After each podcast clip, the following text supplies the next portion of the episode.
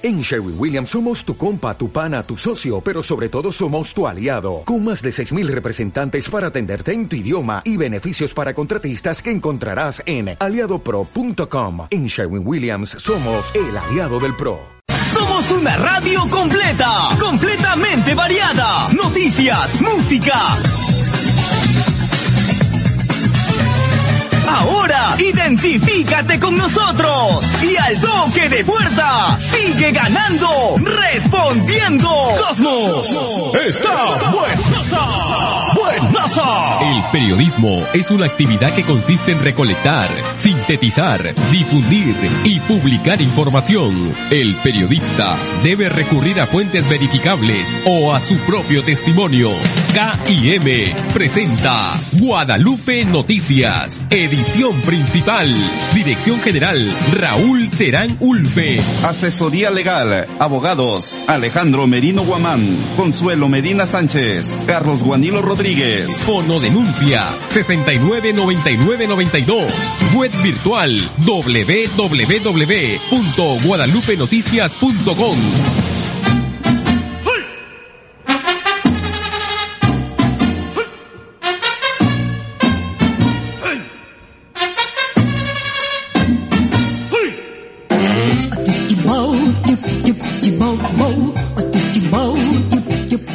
Señoras y señores, sean a ustedes, como siempre, la cordial bienvenida. Les saluda Raúl Terangulfe, director del espacio periodístico Guadalupe Noticias, que se transmite a través de la señal de Radio Cosmos en los 92.1 de la FM. Bueno, estamos hoy jueves, ¿sí?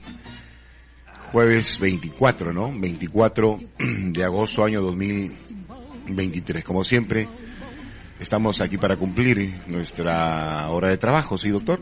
Vamos a estar siempre una hora de trabajo, momentáneamente, ¿no? Por el tema laboral, ¿no? Así es. La Contraloría General de la República ha emitido un informe, ha emitido un informe en el cual señala que los gobiernos regionales ocupan los primeros lugares de corrupción. La Contraloría ha presentado un informe en función eh, con más de 190 entidades públicas con puntajes altos y muy altos de corrupción durante el último año, donde los gobiernos regionales han ocupado los primeros lugares del listado.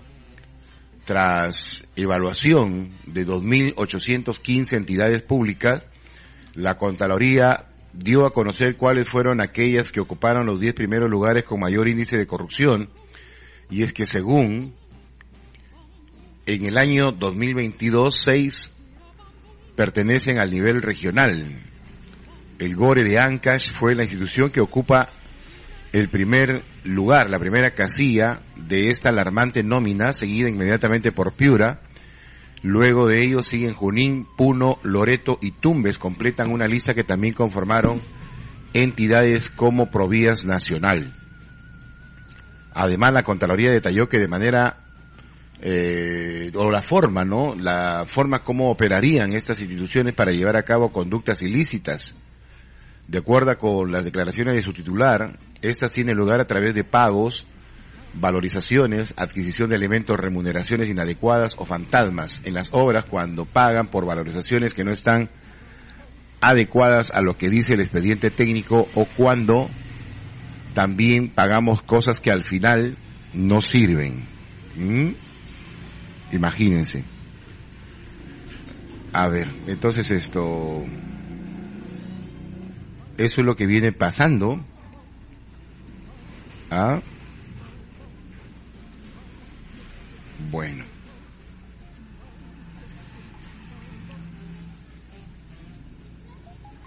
Eso es, bueno. Ay. Ahí está pues el problema de las obras fantasmas, ¿no? ¿Cómo se va a revertir ahora esa situación? Bueno, ante este preocupante escenario, el Contralor Nelson Chat indicó que para revertir los índices identificados, el Estado debe mejorar su capacidad de sanción ante este tipo de conductas ilícitas en las entidades públicas. Lo que se necesita es sustancialmente fortalecer las capacidades de sanción del Estado, eh, que eso dudo que se pueda hacer, ¿no? Casi nunca se hace. Las peticiones quedan simplemente ahí. Y bueno, sufre quién el peruano. ¿Ah? Entonces, la Contraloría ya advirtió que los gobiernos regionales ocupan los primeros lugares en cuanto a corrupción de funcionarios. Fueron seis los gobiernos a nivel regional que han compuesto esta lista de 10 instituciones con más puntaje alto de corrupción.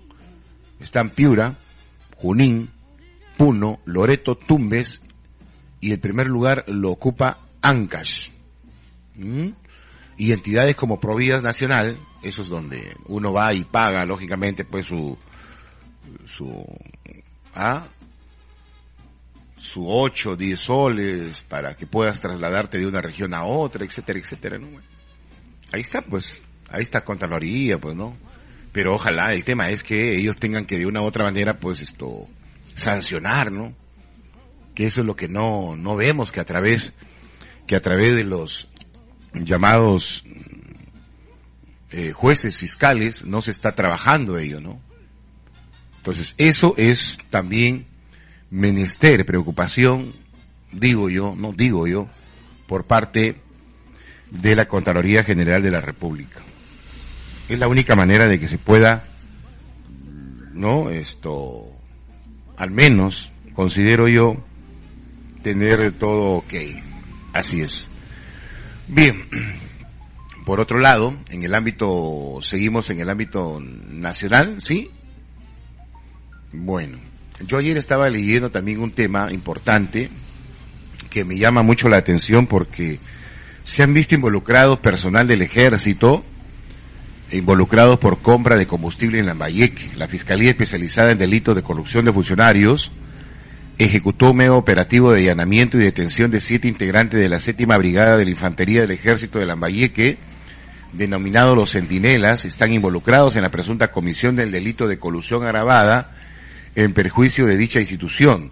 La medida recae en el mayor del ejército peruano, Antonio Ramos Viera, comandante ejército peruano Andrés Eneque Solano, mayor Luis Antonio Romero Guillén, técnico Fernando Gómez Bozo, mayor Yuri San Cornejo Sangama, técnico Miguel Enrique Zurita Pinglo, técnico Marco Antonio Castillo Artiaga, capitán Manuel Eduardo Antón Castro. También está incluido el empresario Gerson Dávila Aguilar Quispe, todos fueron detenidos preliminarmente, de acuerdo a los actuados, los investigados, como integrantes del órgano encargado de las contrataciones habrían concretado o concertado para defraudar al Estado en la contratación para la adquisición de combustible en el proceso de elecciones municipales y regionales del 2 de octubre del año 2022, además de la segunda vuelta del 4 de diciembre del año 2022. La concertación de los oficiales habría generado un perjuicio económico al Estado en más de 50 mil soles. La diligencia liderada por el fiscal provincial José Óscar Guevara Gilarmas comprendió el allanamiento de cerraje e incautación de inmuebles en la Libertad de Chiclayo y las regiones de Lambayeque, Piura, Cajamarca, La Libertad y Lima, donde además se incautaron documentos celulares y otros elementos pertinentes para la investigación. ¿Mm? Vea usted cómo es que se hace patria en nuestro país, ¿no? Nada menos que el ejército peruano, el ejército peruano también pues involucrados, ¿no? Personal que eh, de alto rango, ¿no? De alto rango. No es cualquier cosa, doctora. Personal de alto rango. Así es que eso es lo que hoy estamos dando cuenta, lamentablemente. ¿Mm? Bueno, eh, a ver, a ver, a ver, a ver, ¿qué me escriben por acá? Bueno, habría que, habría que coordinarlo esto, doctor. Sí, pues hay que coordinarlo, ¿no? No se puede lanzar así porque sí nada más, ¿sí? Bien. 920601-755. Si ustedes quieren comunicarse también con nosotros y dar su opinión al respecto de cualquier denuncia que tengan en su zona, pueden hacerlo. A ver, me preguntaban el día de ayer sobre la información que se vierte a través de los medios televisivos sobre la vacuna bivalente para que este año sean aplicadas doble dosis, ¿no? Al menos las personas adultas mayores. Este año todas las personas deben recibir al menos un refuerzo de la vacuna bivalente contra el COVID-19. Independientemente de la cantidad de dosis que tengan, señaló el doctor Roger Araujo, médico infectólogo del Instituto Nacional de Salud del Ministerio de Salud, eh, Araujo indica que ante el aumento de casos por la nueva variante EG.5 a nivel mundial, es necesario aplicar la vacuna bivalente a toda la población mayor a los seis meses de edad. Si aún no te han colocado un refuerzo este año, puedes recibir la vacuna bivalente sin importar si tienes dos o tres o cuatro dosis. En el caso de adultos mayores y personas con el sistema inmune debilitado, resaltó que deben tener incluso hasta dos refuerzos de la vacuna bivalente este año, en un intervalo de cuatro meses. Como se sabe, la vacuna actualizada de Moderna y Pfizer BioNTech, que se aplica en el Perú desde el 1 de enero del año 2023, tiene dos componentes, uno de la cepa original del SARS-CoV-2 y el otro en común entre los linajes BA.4, BA.5 de la variante Omicron. Frente a las nuevas variantes, la principal arma de control sigue siendo la vacunación, pero a medida que el virus va mutando, es más posible que se reduzca la inmunidad. Por esa razón, ahora cualquier dosis adicional debe ser con la vacuna bivalente porque está más cerca de los linajes que están circulando en el mundo que la vacuna original, agregó el especialista. Ahora, ¿qué es el linaje 5, eje 5? Bueno, este nuevo linaje, el eje punto 5, denominado coloquialmente como Eris, es descendiente del recombinante del Omicron XBB.1.9.2 con capacidad de escalar o escapar del sistema inmune. Este linaje fue reportado por primera vez el 27 de febrero del año 2023 y la OMS la agregó a la lista de variantes que se deben monetizar el 19 de julio del año 2023. Posteriormente fue agregada en la lista de variantes de interés debido que algunos países se incrementó, eh, se ha asociado además a un aumento de casos, aunque, aunque mucho menor al observado en las olas epidémicas. En cuatro semanas pasó de 7 a 17% a nivel mundial, lo que ha demostrado que tiene una gran capacidad de escapar de la inmunidad de las personas y de transmitirse rápidamente entre la población. Por eso se ha dado la alerta, comentó el presidente ejecutivo del INS Víctor Suárez en información internacional. Aunque en el Perú aún no se reporta ningún caso de eje punto 5, las autoridades de salud advierten que su llegada es eminente debido al flujo de turistas y peruanos que provienen de países donde ERIS ya está presente. En este caso, según el experto, los síntomas del eje punto 5 son similares a los otros linajes que estar circulando en el país. Esto incluye fiebre, tos, estornudos, dolor de garganta y malestar general, aunque también puede llevar a la hospitalización, incluso la muerte, si no se toman las medidas preventivas. Sin embargo, precisó que hasta el momento no se ha identificado que este nuevo linaje produzca una enfermedad más severa en comparación con otras variantes o sublinajes de Omicron. Así es que a tener bastante cuidado porque la alerta ya se dio a nivel nacional. ¿Mm? Así es. Vamos a ver entonces si es que en nuestro país, a nivel nacional, eh, se distribuyen, se distribuyen ya de inmediato estas vacunas, las llamadas vacunas bivalente. Bivalente. Y con la llegada del fenómeno del niño global o el niño global, como lo llaman algunos, el Servicio Nacional de Sanidad Agraria del Perú alertó que distintas plagas amenazan la producción agrícola en nuestro país.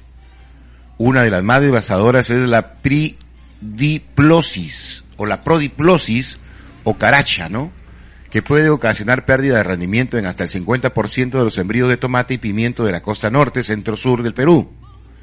En esta situación podría generar pérdidas por 8 millones y medio a los pequeños y medianos agricultores. Además, el récord mundial de calor confirmado recientemente por la ONU podría convertir a esta plaga en potencialmente incontrolable y volverá más peligrosa debido al incremento de temperaturas que la favorecen.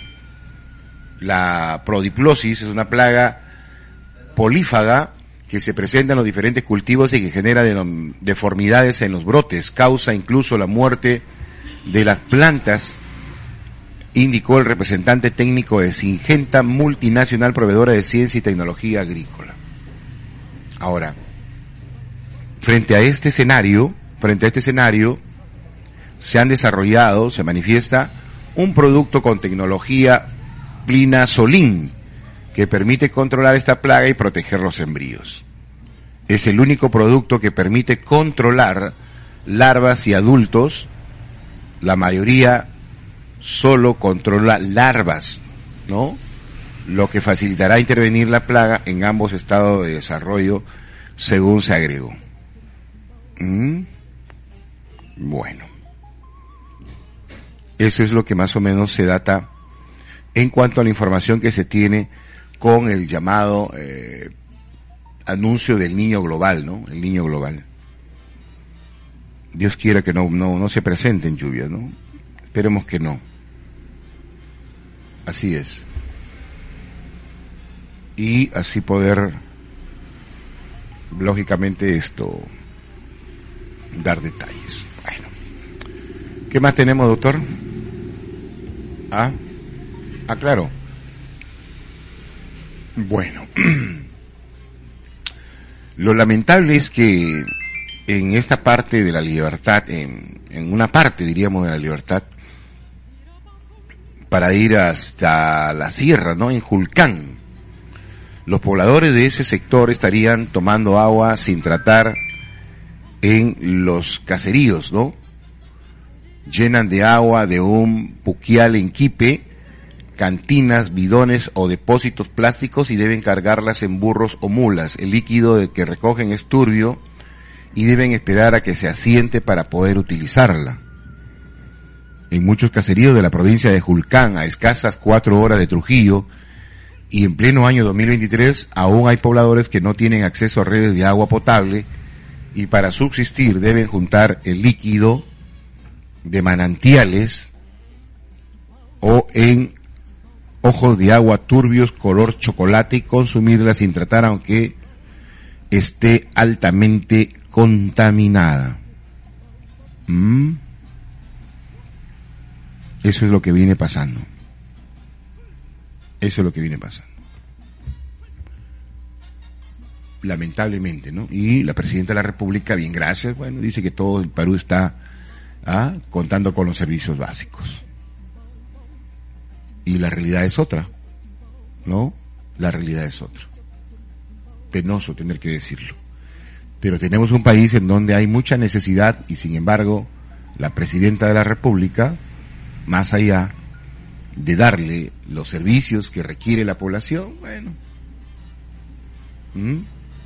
solamente miente, miente y sigue mintiendo. Como que miente la población también en Ciudad de Dios que el actual alcalde Luis Aguilar no participe de la atención a la población, que no llegue a trabajar, a laborar, porque él percibe una dieta similar a lo que reciben los regidores aquí en Guadalupe de más de 2.200 soles. ¿No? O sea, un funcionario prácticamente, un trabajador de la población de Ciudad de Dios, que es el alcalde, Luis Aguilar, solamente está aquí en Guadalupe en la camioneta color blanca, paseándolo al alcalde, cuidándolo al alcalde de arriba a abajo. Entonces la población de Ciudad de Dios el día de ayer molesta, incómoda, ya está harta, fastidiada, que cuando vayan a reclamar al, al alcalde algo, nunca está. Nunca está. ¿Quién gobierna en Ciudad de Dios? Preguntamos. Vecinos ya están cansados de ir a la municipalidad para solicitar solución a los problemas que aquejan a este centro poblado, pero nunca encuentran al alcalde Luis Aguilar, quien es conocido, está todo el día aquí en la ciudad de Guadalupe, en el municipio, haciendo las veces de chofer, haciendo las veces de secretario, haciendo las veces de seguridad del señor Juan Castañeda Llanos a un alcalde del distrito de Guadalupe. ¿Acaso no tiene labores en la municipalidad de Ciudad de Dios, señores regidores?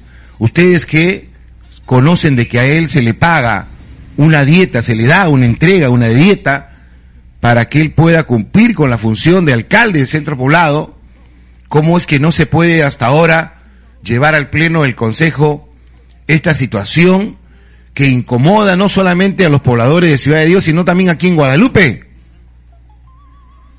Luis Aguilar es el alcalde electo de Ciudad de Dios, por lo tanto, él debe trabajar en favor de su centro poblado. No sé por qué se le permite que él sea el chofer del alcalde de Guadalupe. Ahora, esta camioneta blanca, ¿ah? ¿bajo qué circunstancias está en la municipalidad de Guadalupe?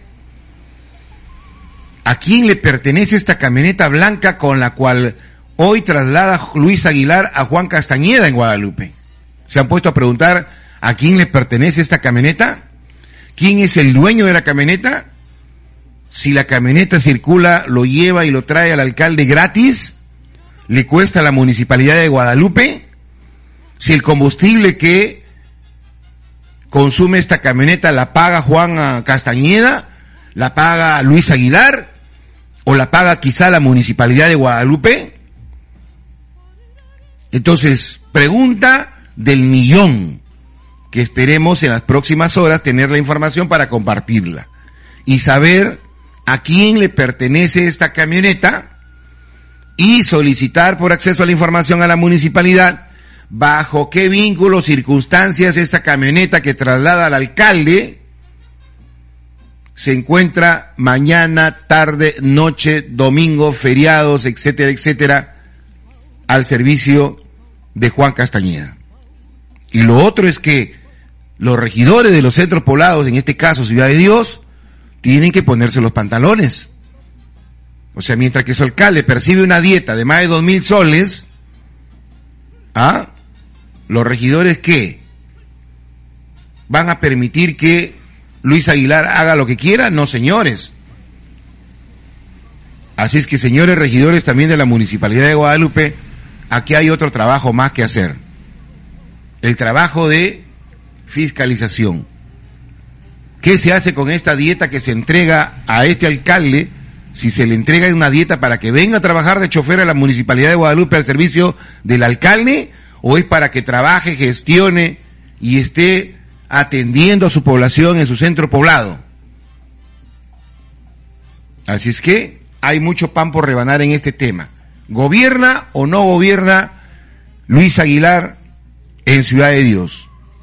¿O solamente es pantalla, percibe dieta de parte de la municipalidad, más de dos mil soles que recibe de dieta, al igual que el resto de alcaldes de centros poblados, porque así está aprobado, más de dos mil doscientos y pico de soles me parece, no sé cuánto, pero, o quizá más, ¿no? No sé. Como yo no asisto a esas sesiones de consejo que son chabacanas, ¿no? Entonces esto, ¿para qué pues no se aprende? El nivel, el, nivel, ¿no? Esto, de, de, quienes están al frente realmente pues esto convierten a un a un pleno del consejo pues no tan pobre. Entonces qué podemos aprender ahí no aprendemos nada. Ah no aprendemos nada. O sea cualquiera llega ahora a ser regidor. Ah eso es lo que viene pasando en nuestro centro poblado en Ciudad de Dios. Así es que, centro poblado de Ciudad de Dios que pertenece al distrito de Guadalupe. Que pertenece al distrito de Guadalupe. Y por lo tanto, tenemos que fiscalizarlo. Así como están fiscalizando también los moradores del asentamiento humano Norville Zamora en el distrito de San José. Los moradores han llegado hasta el distrito de San José en mancha, ¿no? Enfadados, enfurecidos, molestos en búsqueda del alcalde César Chávez Paz para que pueda atenderlos. Lo emplazaron al alcalde porque nunca estaba, solamente paraba de viaje. Está por Lima, está por Trujillo, está por allá, está por acá, pero nunca aparecía cuando las papas queman. Pues decenas de pobladores exigen una asamblea pública y generar la paz y tranquilidad en ese sector, en el sector Norville Zamora, asentamiento humano reconocido según los dirigentes de este asentamiento humano y que ahora se ven afectados porque hay problemas que se vienen generando y que esperan que en los próximos 15 días, como se ha comprometido el alcalde César Chávez, vaya él, al igual que sus regidores, para poder dialogar en una asamblea pública en este asentamiento humano. Y es que los alcaldes están escondidos. Los alcaldes, con el sobretexto de que están de viaje, que están gestionando, pero lamentablemente viajan para otras labores, para otras funciones, no viajan para gestionar. No, no viajan para gestionar, se van para otros intereses. Entonces, esto también le compete a los regidores. Señor alcalde, muéstrenos el cargo de los documentos que usted ha presentado. Denos evidencias que usted se reunió. Necesitamos fotos, necesitamos videos que usted se haya reunido en tal ministerio, si se fue al ministerio, si se fue de repente al, al Palacio Rosa, si se fue, qué sé yo. Pero se necesita un cargo del documento, qué fue a solicitar, con quién se atendió, no se atendió, porque son viáticos. Yo espero que los viáticos pues los esté pagando cada uno de los alcaldes y no sea el municipio y no sea el pueblo el que tenga que estar pagando todo este tipo de gastos, ¿no?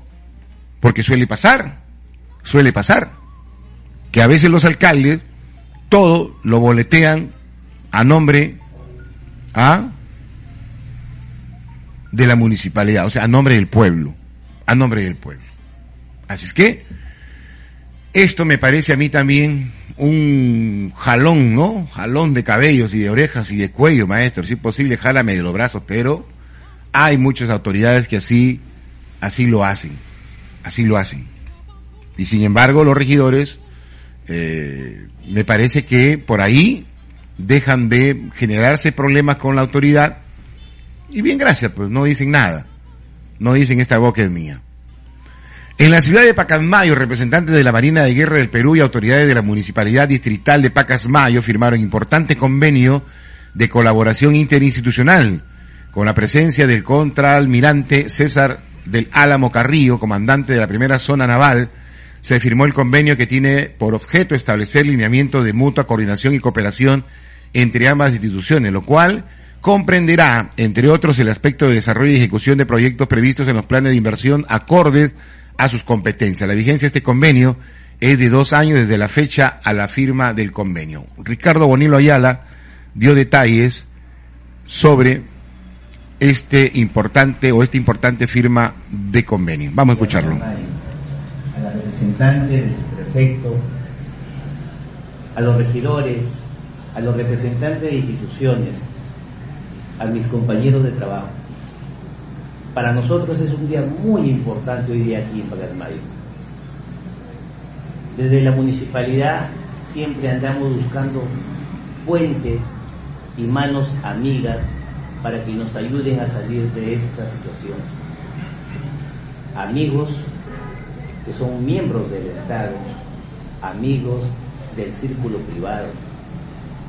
Pacasmayo necesita manos que sumen, manos que nos guíen a un porvenir distinto. Es por eso que desde el Consejo Municipal, el alcalde y los regidores, y con el oficial que tuvo a cargo en ese tiempo, el capitán Justo, se elaboró, se planificó el tener esta reunión, el de cruzar esos esfuerzos interinstitucionales para salir del atraso, desde el punto de vista de los gobiernos locales, nosotros tenemos nuestra dinámica de trabajo. Desde el Ministerio de Defensa, los oficiales tienen una visión de nación que debemos articular. Hoy aquí en Pacasmayo acabamos de marcar un hito histórico, donde el Estado voltea sus ojos y mira que la población está necesitando apoyo es un gran punto de partida. Debemos tener mayores, mayores relaciones interinstitucionales para salir adelante. Mi mensaje es progresista. Mi mensaje solamente encierra este, este sentido, que juntos debemos salir adelante. Basta de egoísmos, basta de agendas particulares. Es por eso que necesitamos tener una educación desde los cimientos más bajos, desde los niños, desde los infantes, desde los jóvenes, desde los adultos, de los adultos mayores, aquellas poblaciones que no tienen ni la esperanza de volver nuestros ojos a mirarlos.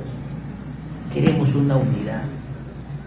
Es por eso que buscamos aliados estratégicos y hoy contra el almirante vemos que en la Marina de Guerra del Perú, el Estado, nuestro Ministerio de Defensa, mira a los gobiernos locales como un ente de apoyo, para que ellos se hagan presentes acá y nosotros tengamos esa fortaleza al momento de hacer nuestras gestiones. Reciba el abrazo fraterno de los patermayinos y gracias por sus palabras de elogio a nuestro pueblo en comparación a otras realidades. Es un pueblo que ha sufrido el devaste, como todos los pueblos de repente del norte del Perú, en este niño, en este ciclón que pasó y nos afectó en el mes de marzo. Pero hemos tenido el coraje de salir adelante con el esfuerzo de nuestra gente. Mire con esa particularidad Patalmayo y cuando visite Patalmayo dentro de sus agendas de trabajo, mire que aquí en Pacasmayo, el Pacasmayido siempre tiene ese recuerdo que fuimos un puerto mayor, que eso marcó la economía y el desarrollo de nuestro pueblo. Ahora tenemos un puerto desactivado, tenemos un muelle que está sufriendo todavía los embates de la naturaleza y que creo que con el esfuerzo del Estado vamos a tenerlo de pie todavía. Tenemos pronto una inversión de un desembarcadero pesquero artesanal. Es el esfuerzo de las organizaciones de los gremios de nuestro pueblo con el apoyo del Estado. Ya tenemos pronto una intervención en el mejoramiento y el envejecimiento de nuestro gran malecón. Visite Pacalmayo y que por donde pueda usted recorrer, lleve ese recuerdo, que aquí hay gente que estima a la Marina del Perú y siempre nosotros estaremos a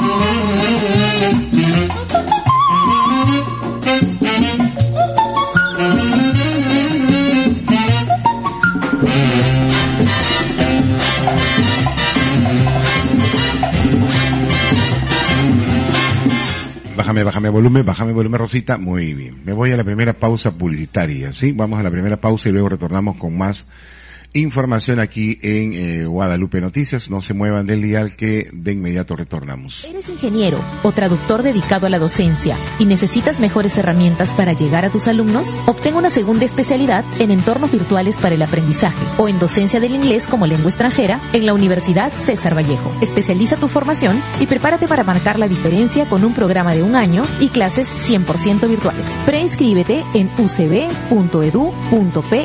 slash SE hasta el 26 de agosto. Universidad César Vallejo. Solo para los que quieren salir adelante. Fono Publicidad 920 60 1755. Para hablar de salud, que es lo que nos atañe, que es lo que nos reúne el día de hoy, hablar de salud. Y, y siempre nos escriben y nos dicen las recetitas. Queremos recetitas, queremos recetitas naturales. Bien, una de las enfermedades más comunes, por ejemplo, es la gastritis, ¿no?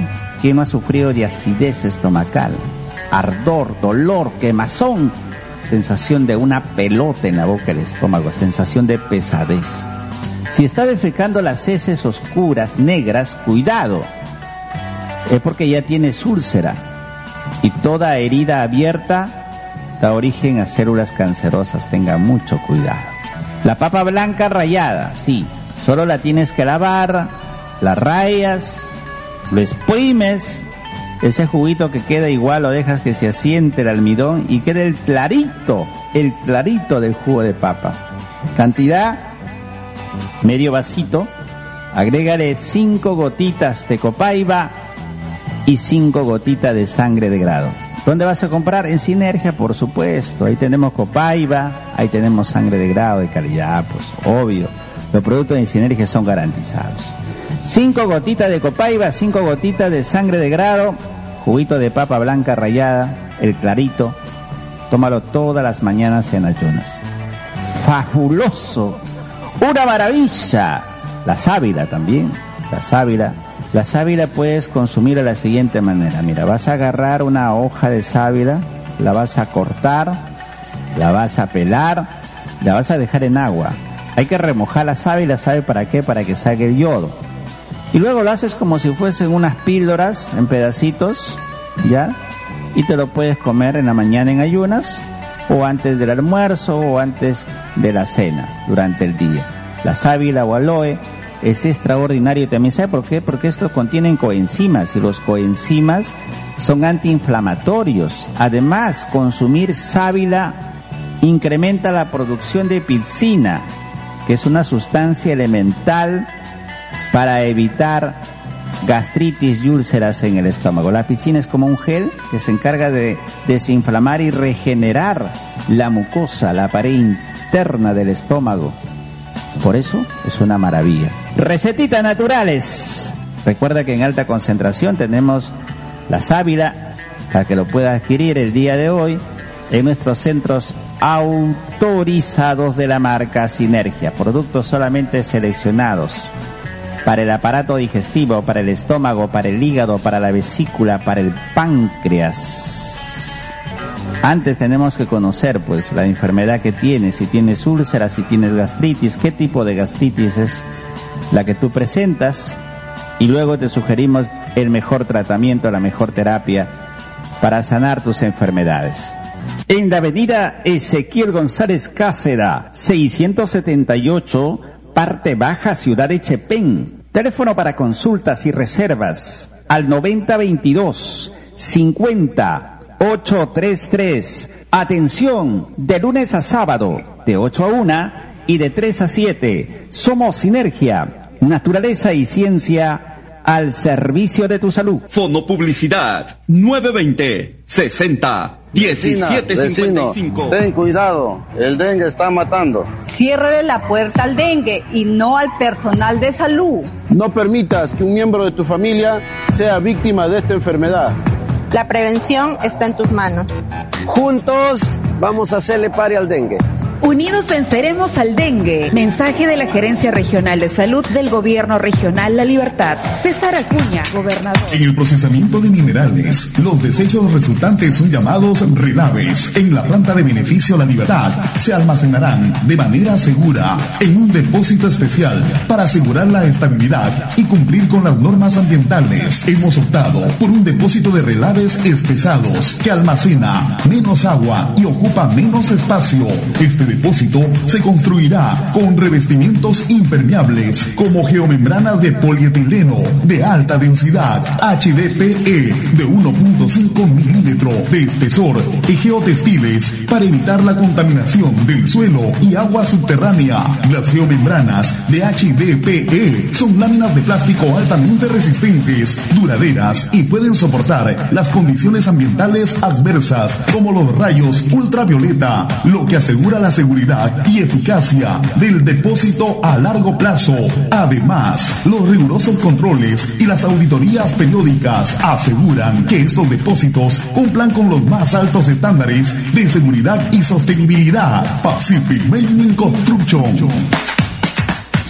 La mejor información diaria la puedes obtener en la web. Visita www.guadalupenoticias.com www.guadalupenoticias.com Prensa Guadalupana Joven Independiente.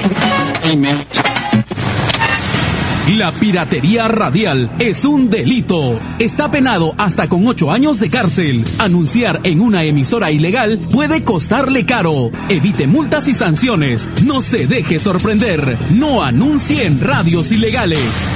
Ministerio de Transportes y Comunicaciones y Medios Perú por una radiodifusión. 920 60 1755 920 60 1755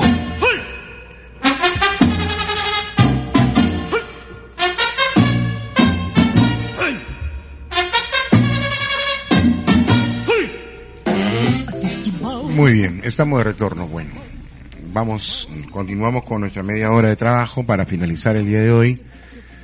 Se cambia moco por baba, dicen algunos trabajadores en el área de saneamiento básico, ¿no? ¿Qué pasa en saneamiento básico de Guadalupe? Bueno, ya ahora falta también que eh, saquen del sarcófago a Víctor Ibáñez y le den la administración de saneamiento básico, ¿no? Dios mío. ¿Ah? No le chunta, no le tinca a este alcalde Juan Castañeda. Cesaron en el cargo a Omar Plaza Galvez, ¿no? Que estuvo desde inicios hasta esta parte, que duró ya su periodo, su ciclo, ya hubo desgaste al parecer, no sé, algunos dicen le hicieron la camita, le malograron a propósito los motores para quedar mal con el alcalde, porque andaba muy de chupamedio del alcalde, muy pegado al alcalde, ¿ah? de rabo del alcalde, decían algunos. Y bueno, parece que le hicieron la camita y ahí están los resultados, que ahora, ¿ah? escobita nueva va a barrer bien. Seguramente que le encontró, ¿cómo se llama el nuevo? Ya había sido administrador también, no sé en qué época ha estado con, con Wander, creo, o con, con Chito, no sé. Pero oh, designaron a Alfonso Vila Castañeda, que también ya fue, ya fue eh, administrador de saneamiento básico, y tampoco fue buena su labor, ¿no? O sea, como administrador de saneamiento básico ha sido, ha sido cero a la izquierda, ¿no? cero a la izquierda. Entonces esto, ya por poco y lo van a traer a, Valareso nuevamente para que administre, porque así empezó, ¿no?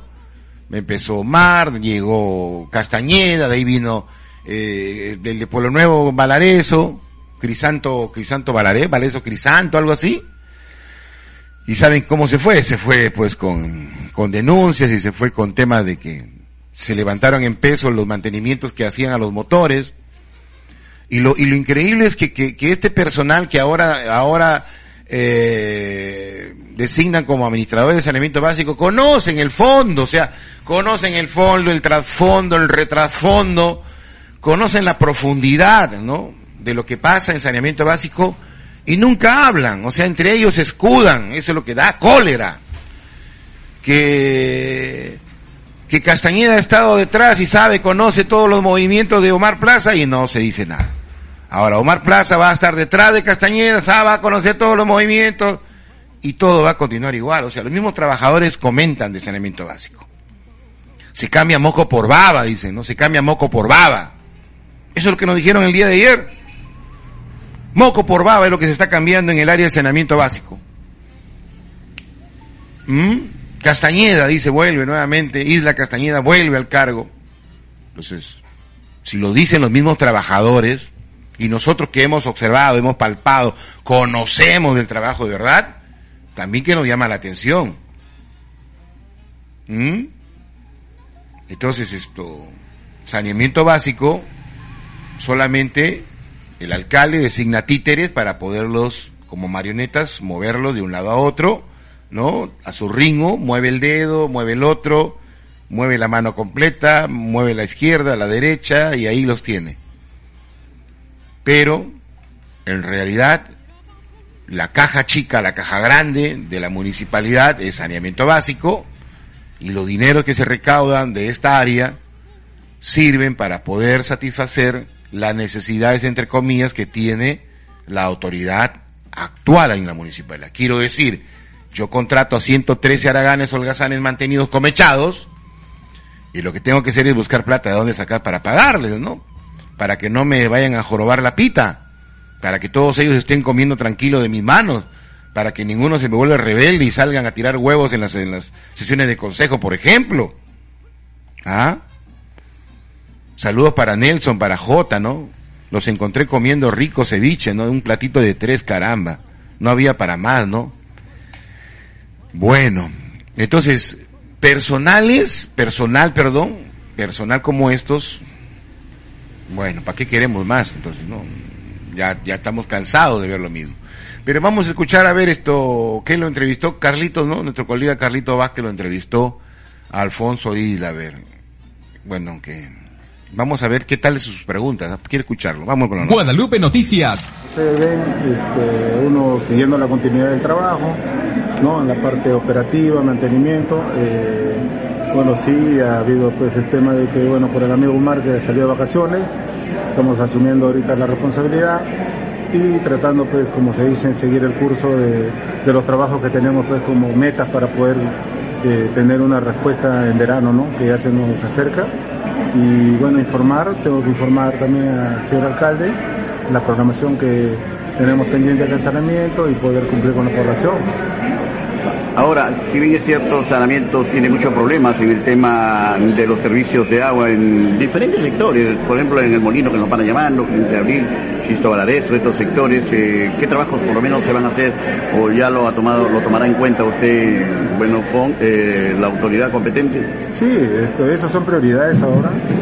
Eh, vamos a eh, que tengan un poquito de paciencia. eh, se está retomando, como dicen, los trabajos para poder llegar con la, con la presión que tenía anteriormente el sector del molino y cumplir por lo menos con el horario que, que podamos este, darle, porque hay que tener en cuenta que estamos en época pues, de, sequía en la zona, ¿no? que es de, este mes de, de junio, julio, agosto, septiembre, hasta octubre tenemos, mientras que no haya pues, este, el sembrío acá en, la- en los terrenos, no tenemos filtraciones, entonces es, es por eso que a veces le damos dos o tres horas de acuerdo a las filtraciones y a lo que nos puedan responder los pozos.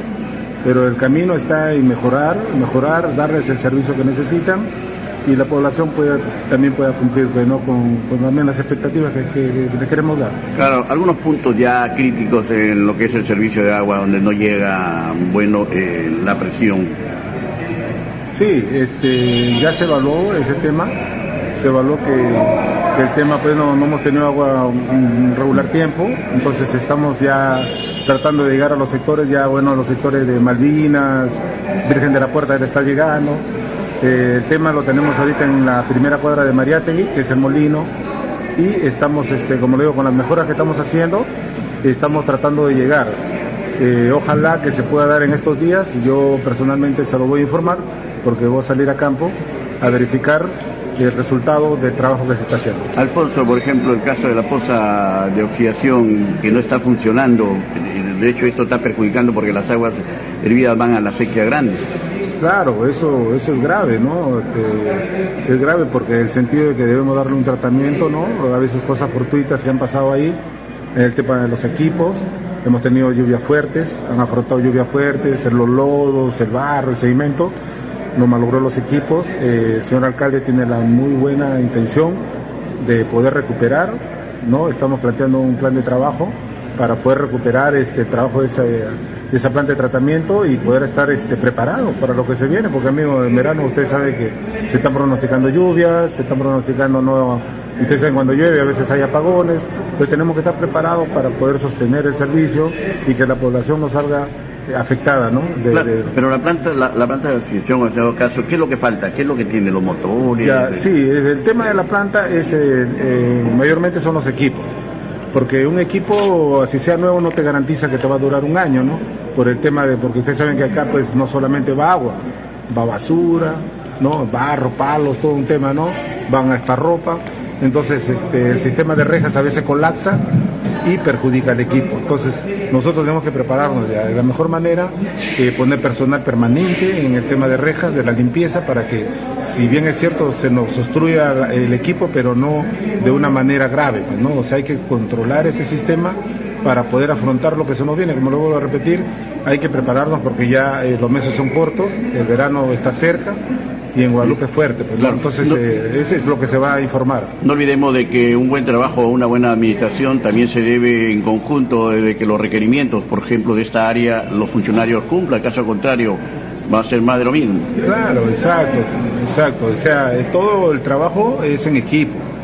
Así, que todo funciona así, las administraciones funcionan en equipo, ¿no? Porque no solamente depende, como lo acaba de decir, del que les habla, ¿no? Sino que de un equipo en general, funcionario, todos nos tenemos que involucrar para dar una solución y, se puede ver el reflejo en, los horarios, en el trabajo de campo y la población, lógicamente, esté más a gusto, ¿no?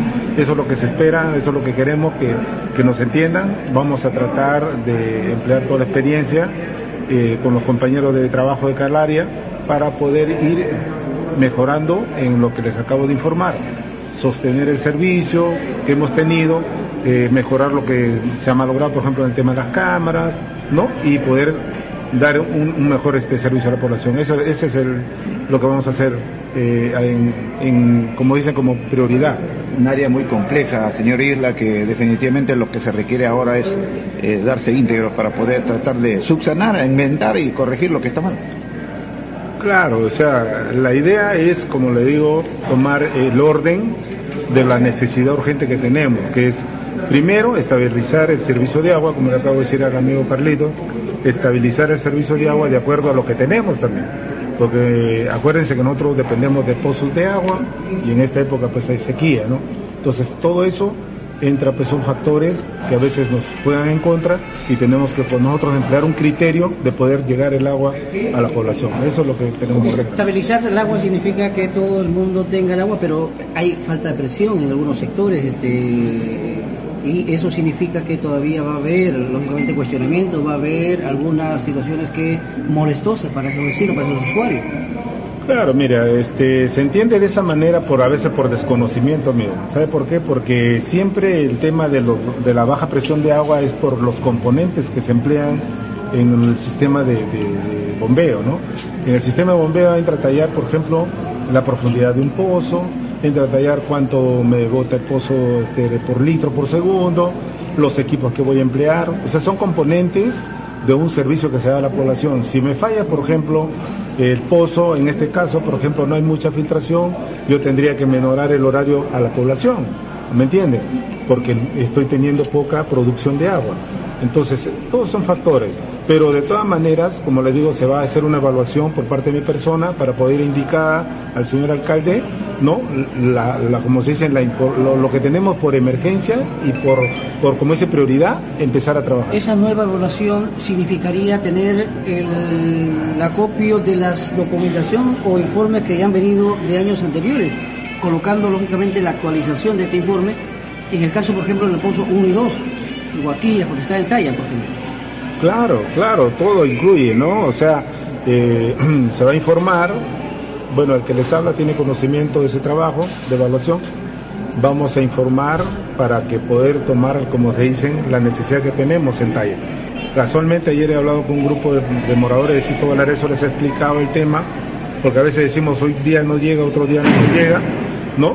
Pero como lo vuelvo a repetir, a veces es por rotura de succión, ¿no? Por baja de agua, que sucede eso. Entonces tenemos que, la necesidad es de mejorar buscando eh, las filtraciones de agua. Entonces tenemos que ver o mejoramos el pozo 1 de talla o eh, vemos otra alternativa de dar el servicio a ese, ese sector. Correcto, muchas gracias.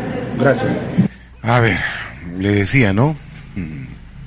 Es ahí donde el, el trabajador eh, señala que es más de lo mismo, ¿no? Se fue de vacaciones, dice Omar Plaza, se fue de vacaciones. Ah. Entonces esto... Ahí viene, ahí viene el malestar, pues, ¿no? ¿Mm? Ay, Dios mío, la santa paciencia. En San Pedro de Iota había un importante trabajo de eh, información para aquellos comerciantes que lógicamente venden productos eh, de primera necesidad, productos comestibles y otros que están siendo fiscalizados. Vamos a escuchar a continuación a la responsable de la sugerencia, fiscalización e instrucción de la Municipalidad Provincial de Pacasmayo con esos trabajos inopinados. Guadalupe Noticias. A cargo de la señorita Erika Rodríguez, que es subgerente del área de fiscalización. Eh, yo soy una inspectora fiscalizadora. Eh, eh, estamos haciendo los operativos inopinados, aquí con presencia de Seguridad Ciudadana, Sugerencia de Rentas y Administración Tributaria, eh, Salud y Gestión Ambiental. Estos operativos inopinados eh, son más que todos informativos, preventivos, ¿no? Cada uno de, de los aquí este representantes de cada sugerencia eh, vienen dando conocimiento, información a cada propietario, a cada comerciante ambulante sobre la documentación que tiene que presentar. En este caso, carnet de sanidad, ¿no? Licencia de funcionamiento en otros operativos que hemos realizado para que ellos tengan pues la formalidad del caso y bueno eh, más adelante nosotros podamos ya hacer cumplir las normas y ordenanzas. la fiscalización?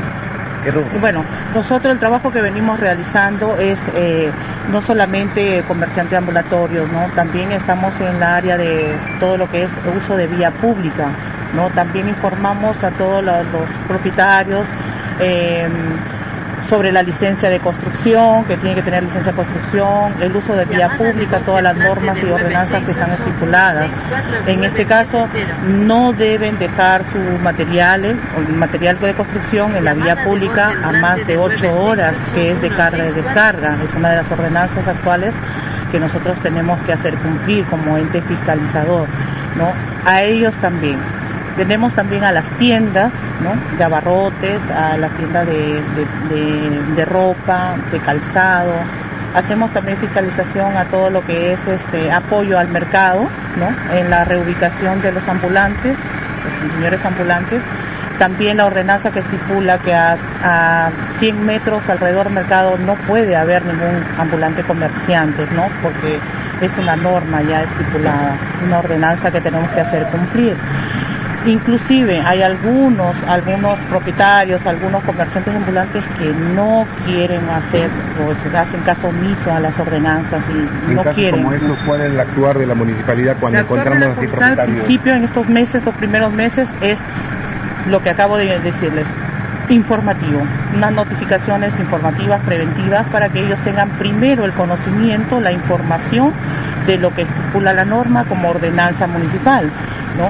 Y luego nosotros pasamos a una notificación preventiva a la cual ya se plasma esa información en un documento, ¿no? Para luego después nosotros hacer cumplir la ordenanza mediante ya las multas respectivas. Esto va a ser un proceso, está siendo un proceso porque es bastante lo que abarcamos en cuanto a lo que les estoy explicando y que nosotros pues tenemos también los propietarios y comerciantes tienen derecho a saberlo, ¿no? ya que gestión tras gestión se va dando de una manera pues este eh, de acuerdo a lo que ¿Se han aplicado algunas multas?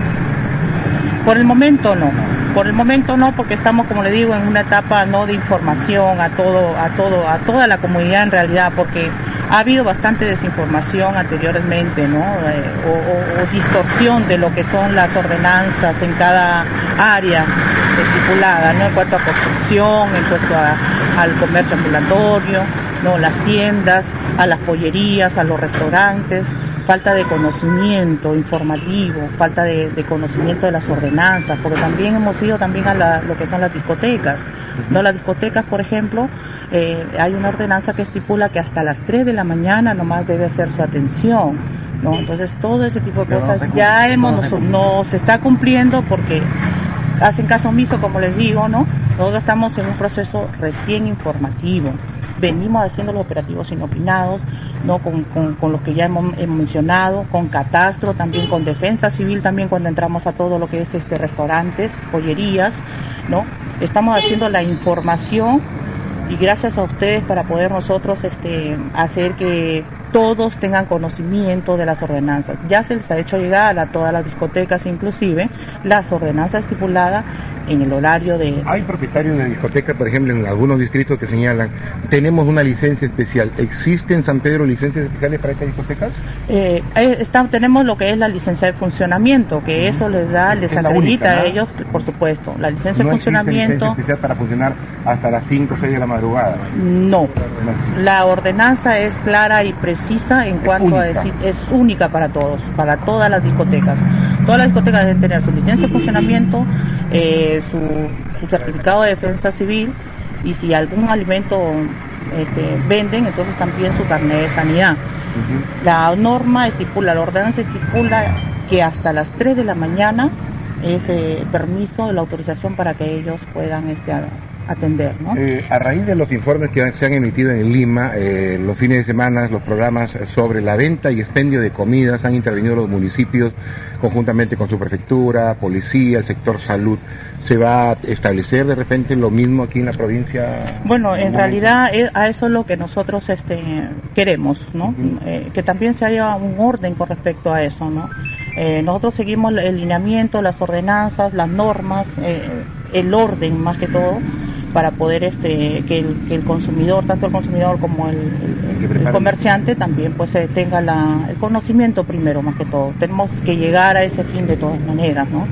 Pero todo es esta gestión lo que desea o lo que lo que estipula es eh, prácticamente eh, no ir al- a la multa de frente, no ir a agredir de frente, sino tener un periodo de información, de conocimiento de los, de los pobladores y luego nosotros poder ya hacer cumplir la norma, ¿no? Y también que tengan ya todos este, eh, ¿cómo le puedo decir?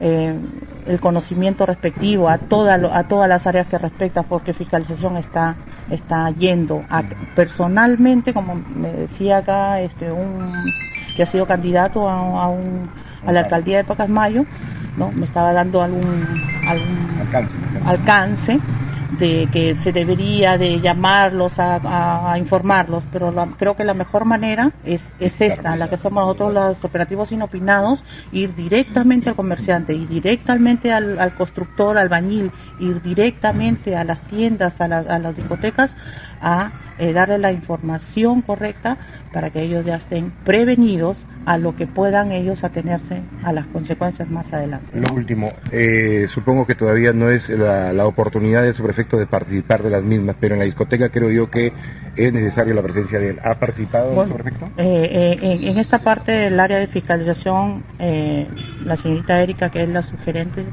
eh, tiene a bien invitar a todos, a todos, para que estén también, este, tengan conocimiento y sean lo- los verificadores, los constatadores este, presentes a lo que el trabajo que nosotros estamos realizando. Su prefecto muy amablemente y muy cordialmente nos ha nos ha este acompañado a diferentes este operativos que hemos tenido de discotecas, de tiendas, de comerciantes, inclusive farmacias y todo lo demás él está presente con nosotros, al igual que todos los mencionados anteriormente, ¿no? Para que ellos sean lo- los entes también observadores a todo lo que nosotros estamos trabajando, ¿no? Eh, tenemos, como le digo, vuelvo a repetir, la- el periodo informativo de conocimiento a toda la población del trabajo que el área de fiscalización está realizando por el momento. Luego vamos a pasar ya a lo que es ya este a imponer las multas respectivas a los que realmente no acatan las normas de orden de orden en la ciudad, ¿no?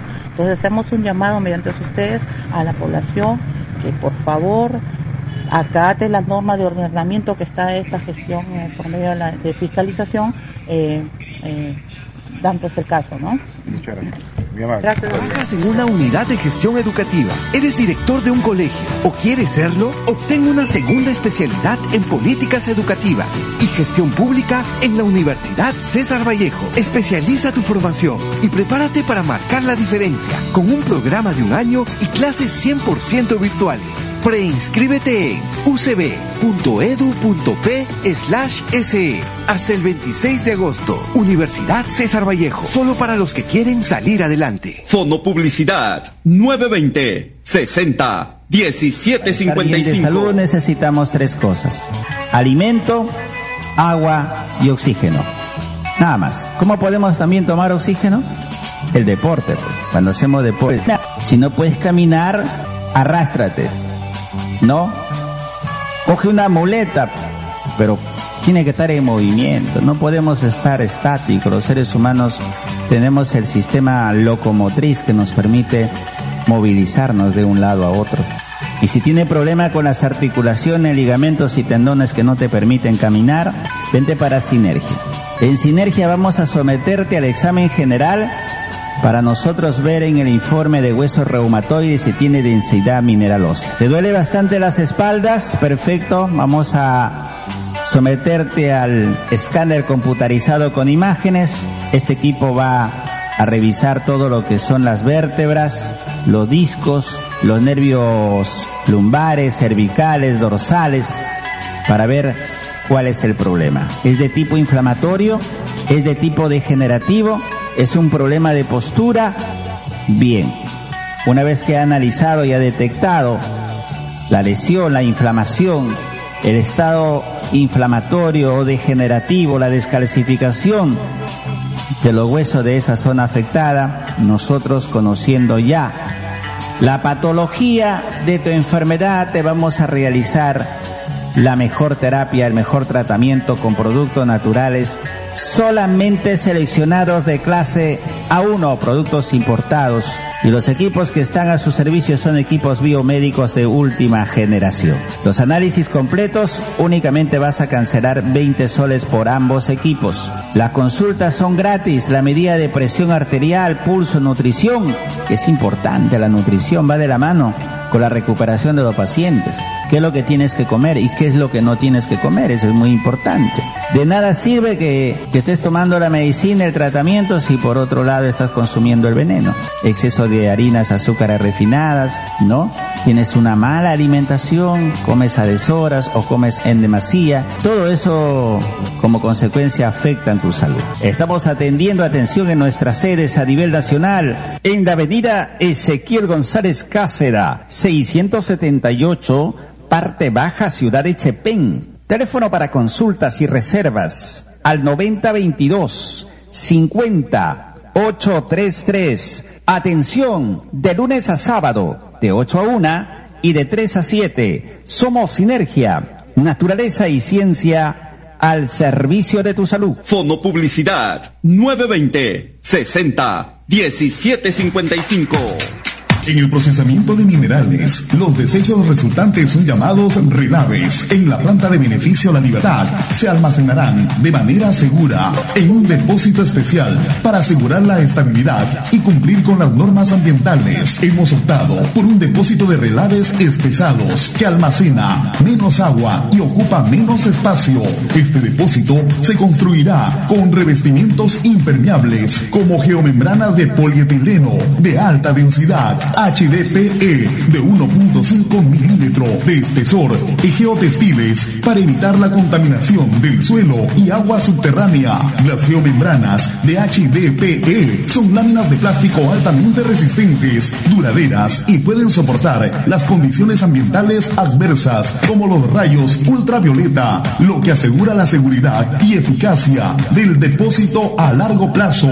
Además, los rigurosos controles, las auditorías o en docencia del inglés como lengua extranjera en la Universidad César Vallejo. Especializa tu formación y prepárate para marcar la diferencia con un programa de un año y clases 100% virtuales. Preinscríbete en ucb.edu.pe SE hasta el 26 de agosto. Universidad César Vallejo. Solo para los que quieren Vecina, salir a... vecino, ten cuidado, el dengue está matando. Ciérrale la puerta al dengue y no al personal de salud. No permitas que un miembro de tu familia sea víctima de esta enfermedad. La prevención está en tus manos. Juntos vamos a hacerle pare al dengue. Unidos venceremos al dengue. Mensaje de la Gerencia Regional de Salud del Gobierno Regional La Libertad. César Acuña, gobernador. La piratería radial es un delito. Está penado hasta con ocho años de cárcel. Anunciar en una emisora ilegal puede costarle caro. Evite multas y sanciones. No se deje sorprender. No anuncie en radios ilegales. Ministerio de Transportes y Comunicaciones y Medios Perú por una radiodifusión que 920 60 1755 920 60 1755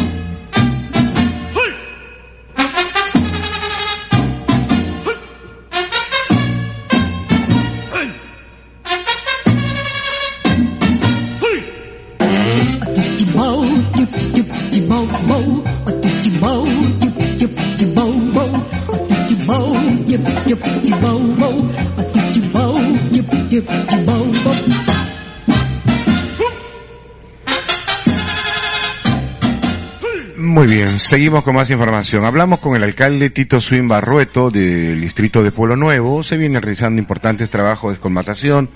Hay que estar preparados. En los próximos mm, meses se señala ya estaría llegando el fenómeno del niño. Y eh, el alcalde distrital de Pueblo Nuevo viene realizando importantes gestiones para solicitar la maquinaria también ante el gobierno regional de la libertad. Así que a continuación vamos a escuchar la siguiente entrevista. Vamos con el alcalde de Pueblo Nuevo. Misma vez, se está haciendo un trabajo de escolmatación, ah, se está haciendo un dique con, con el, el mismo material de- del lugar.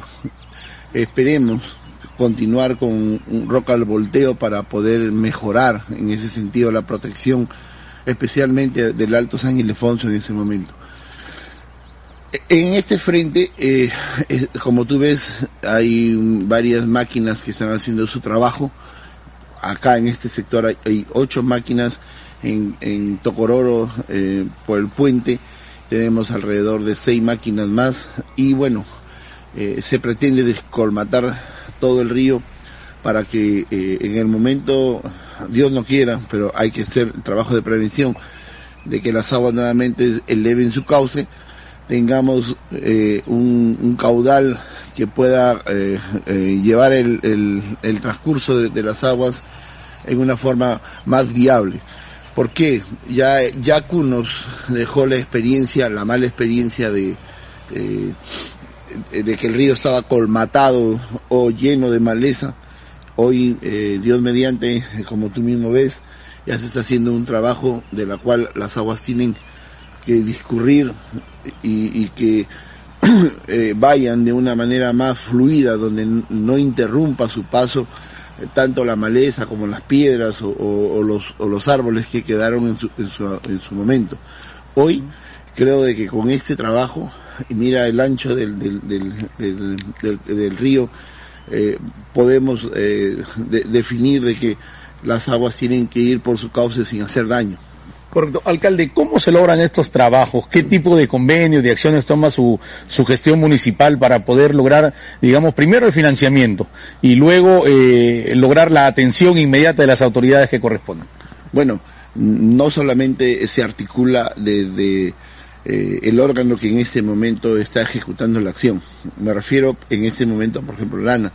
Pero para llegar a eso hemos tenido que incluso hablar con la misma presidenta de la República, ¿no? donde eh, prestó atención inmediata a, a este problema y que miren, si eh, esta situación, eh, este, esta acción no se, no se daba, es muy probable, muy pero muy probable de que el daño que se supone puede, puede venir eh, sería un- una catástrofe.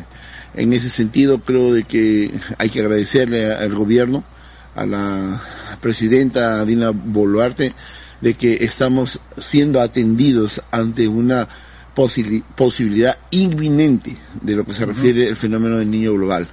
Entonces, eh, incluso se ha tenido que coordinar con el mismo PEGESA, con el mismo Ministerio de Agricultura, y ya, y ahora ya tenemos el reflejo de las coordinaciones que se han venido desarrollando para hacer un trabajo de prevención. Alcalde, hay una coinversión aquí porque, bueno, en las últimas semanas, por ejemplo, el gobierno regional ha destinado maquinaria en diferentes puntos de, la región, valga la redundancia, pero con el sistema del llamado maquinaria seca, vale decir, viene sin nada de combustible y son las municipalidades, las autoridades locales las que tienen que abastecer de este elemento eh, indispensable para que puedan trabajar las máquinas. ¿Cómo se está haciendo aquí este, este tema? No, este, esta maquinaria viene con todo su combustible, ¿no? El gobierno regional determinará junto con las municipalidades que eh, pidan al- algún tipo de apoyo. Eh, por ejemplo, si eh, la municipalidad en su momento eh, tramitó, por ejemplo, en, en Provías descentralizado algún tipo de combustible, ese combustible sirve para que en las fichas que uno genera para tener eh, que descolmatar, mejorar un camino, un acceso, entonces si, te- si la municipalidad cuenta con combustible, como Pueblo Nuevo lo ha hecho, se pide la maquinaria seca y se trabaja de acuerdo a, las posibilidades conforme hemos venido actuando. Por ejemplo, eh, el gobierno municipal de Polo Nuevo alcanzó casi 5.500 galones de combustible porque se enviaron las fichas correspondientes para la mejora de los caminos. Eh, del, de 450 mil soles que tenía eh, Provía descentralizado, la cuarta parte ha sido destinada para Polo Nuevo. Eh, tal vez los otros municipios no, no, no, no tenían o no sabían de lo que eh, podíamos obtener. Y haciendo unas fichas específicas es que hemos podido obtener ese porcentaje, o sea, la cuarta parte del departamento vino para Polo Nuevo. Nosotros agradecemos la atención también de Propiedad Descentralizada en Trujillo y hemos eh, obtenido este recurso. Por lo tanto, se hace un convenio con el gobierno regional para facilitarle también a, a la gobernación ese, ese detalle. Entonces, en ese sentido, creo de que mientras más podemos obtener recursos, significa que todos podemos darnos la mano, eh, podemos darle al gobierno regional esa facilidad y, y, estamos en ello, ¿no? Entonces, en ese sentido, creo de que solo la, la gestión que se hace afuera nos determina, nos da la posibilidad de poder traer mejores recursos, viabilizar, por ejemplo, en este caso la maquinaria, teniendo ya un combustible que nos pueda permitir eh, eh, generar mayores horas de trabajo también para nuestra comuna.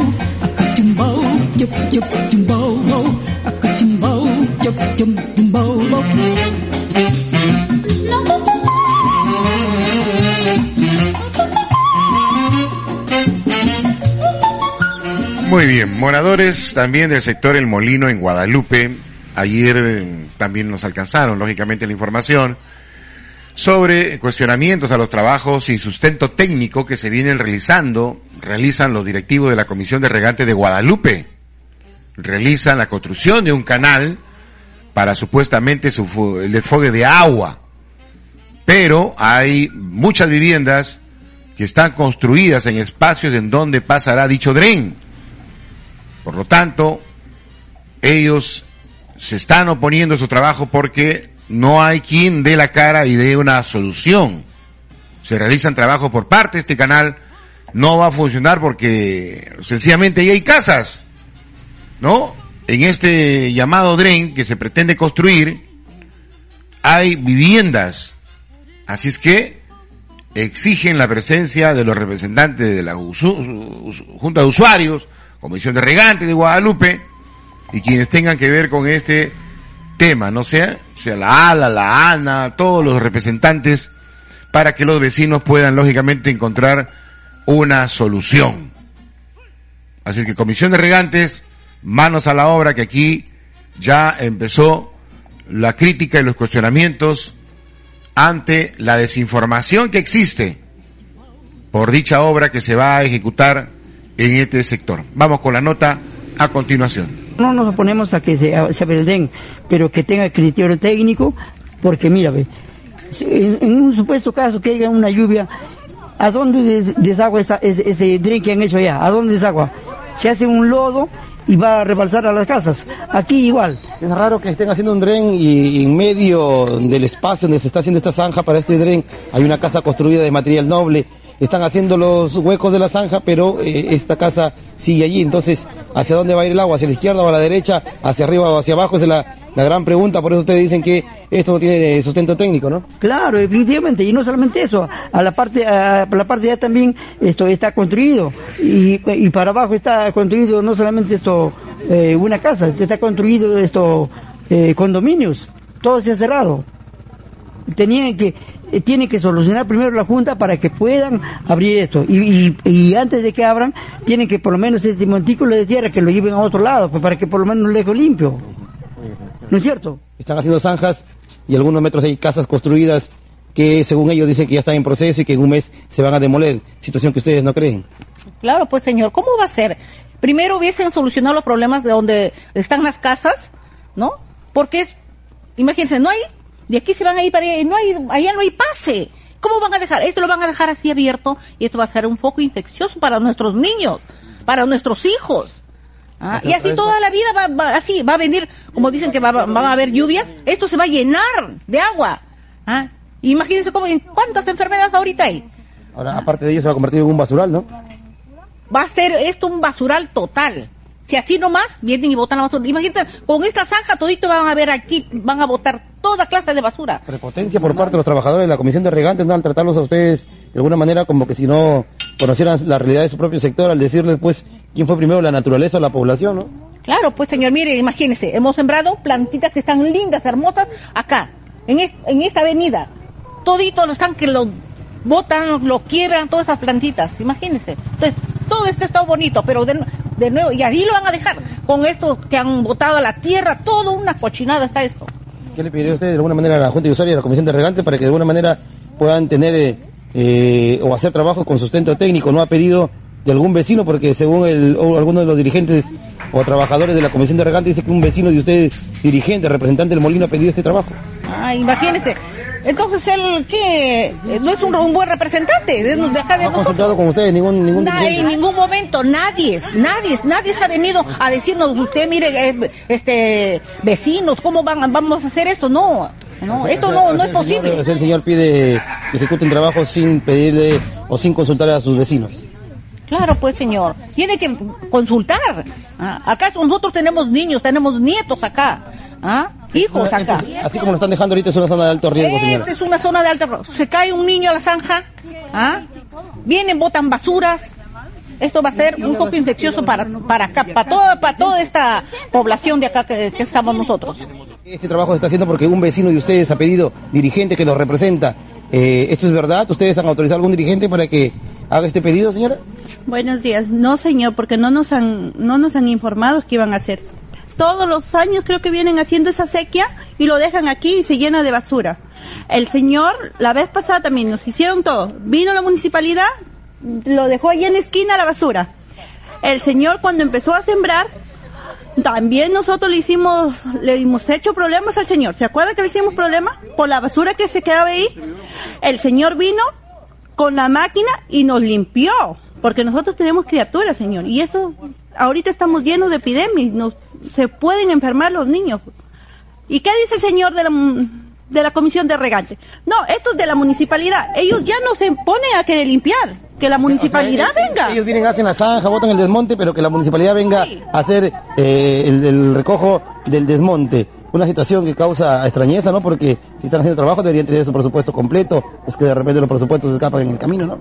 Sí, que la municipalidad viene. Y si no viene la municipalidad, nos quedamos con la basura. Cosa que nunca va a suceder, ¿no? Porque la municipalidad ni siquiera abastece suficiente de agua o le da los servicios correctos a la población. Imagínense, van a venir a botar el desmonte, mucho menos, ¿no? Sí, pues señor, por eso estamos acá eh, oponiéndonos a que nos hagan esos de acá. Ahora, usted está muy, muy mortificado porque hay, de alguna manera, pues, cierta intención de algunos trabajadores de querer que el trabajo se haga sí o sí contra viento y marea cuando hay casas construidas en medio donde supuestamente va a pasar e- e- este, este canal. Sí, no dice que va a pasar por la iglesia. La iglesia no perjudica a nadie. Dice que, que quién le manda a construir una iglesia ahí. Si la han vendido al, al pastor o a quién la han vendido, ¿cómo va a pasar por en medio de la iglesia? Ahora, Eso ahora, es lo- lo primero que tendría que hacer es hacer el proceso para ver si pueden de alguna forma pues recuperar ese terreno que dicen ellos es, es- es de ellos y que de alguna manera pues se haga la demolición porque antes de no se puede hacer hueco por un lado y por otro y finalmente este drain no va a funcionar y va a ser trampa mortal para los propios vecinos, niños y ciudadanos que residen en este lugar, ¿no? Sí, señor, y aparte de eso, mire, acá se, se acumulan las personas que fuman. Y ahorita que el señor tiene cercado acá, tiene su guardián, ya no vemos ya las personas que están, que están fumando. Porque primero venían del centro, venían de Chepén, de donde sea, paraban motos, se paraban ahí. En la zona de Eh, alto riesgo. señor. Sí. No querían venir los mototaxis a dejarnos porque decía, ¿dónde, ¿a dónde la carrera? Al molino, a la última cuadra. Ay, no, a la esquina nomás te dejaban. ¿Por qué? Porque paraban los fumones. Que ahorita que haciendo eso van a venir a botar basura, van a hacer, se van a juntar vueltas las personas que fuman. No, por eso no Hago un estamos de llamado a los señores de la Comisión de Regantes, al presidente, sobre todo a la Junta de Usuarios, para que hagan trabajos con sustento técnico, no abusando del pueblo. Sí, señor. Y que venga el alcalde. ¿Por qué no se presenta el alcalde? ¿Cómo para su campaña salió a dar la mano que vamos a trabajar? ¿Por qué no viene acá? ¿Usted considera que el alcalde los tiene abandonados a los vecinos de todo el distrito de Guadalupe y alrededor? Sí, señor, el alcalde nos tiene abandonados a todos. Él tiene que venir acá a presentarse junto con nosotros, porque ¿cómo no va a permitir que nos hagan eso? Está bien que vivamos en la última cuadra, eso no significa que no, que no somos personas. Seguimos siendo la red social más seguida del norte. Camila TV.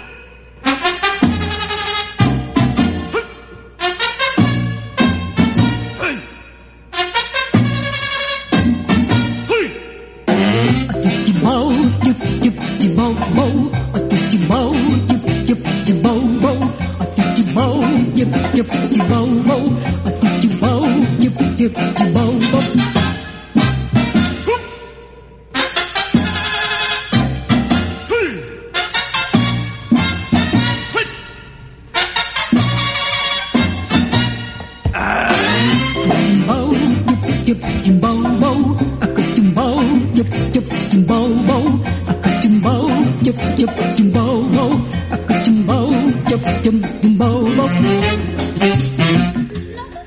Muy bien, entonces vamos llegando a la parte final ya creo, ¿no? Bueno, gracias como siempre. Ah, bueno, hay un descuido también eh, que se hace, sí, pues esto, aquí en el Camal Municipal, a un costado, ¿no? Es, es una preocupación, un peligro esta, esta obra que está abandonada y le hemos dicho el día de ayer, que esperan que la autoridad también pues solucione, ¿no? Miren, el molino nomás hay problemas, ¿ah? Problemas aquí en Guadalupe, por el alcalde que tenemos, estamos de mal en peor. Estamos de mal en peor, de verdad. El alcalde de Chepén, antes de irnos, Julio Correa Chávez, entregó ya material y indumentaria a todo el personal eh, obrero y administrativo de la Municipalidad Provincial de Chepén. Vamos con lo último. Guadalupe Noticias. Eh, son los EPP, uniformes que le corresponde al personal obrero bajo el decreto legis- legislativo 728, personal de parques y jardines, personal de limpieza pública, los señores conductores de los vehículos de la municipalidad y también para el personal administrativo bajo el decreto legislativo 728. Entonces ya se ha gestionado, se ha coordinado también con el personal de la calidad del producto también para que ellos lo puedan bien utilizar y también eh, sea duradero estos uniformes. ¿no? ¿en qué consisten los uniformes entregados? Sí, consiste en un poncho, un polo, un chaleco, botas, zapatillas, ¿no?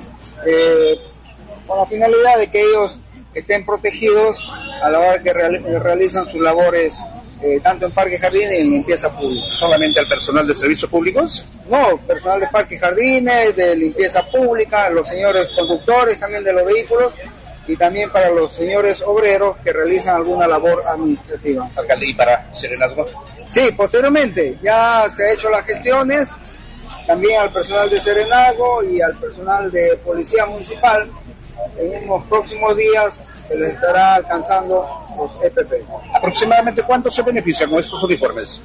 Son más de 100 obreros en parques y jardines, limpieza pública, conductores y personal administrativo bajo el decreto legislativo 728. Ahora hay que vigilar para que lo use, ¿no? Los, estos Claro, uniformes. eh, es una petición que ellos han hecho y yo creo que ellos también van a tomar conciencia y de hecho lo van a saber bien utilizar porque está de por medio su salud, su integridad física de ellos. Esperando haber satisfecho su apetito informativo. Agradecemos por su cordial sintonía y los invitamos a escucharnos en nuestra próxima emisión.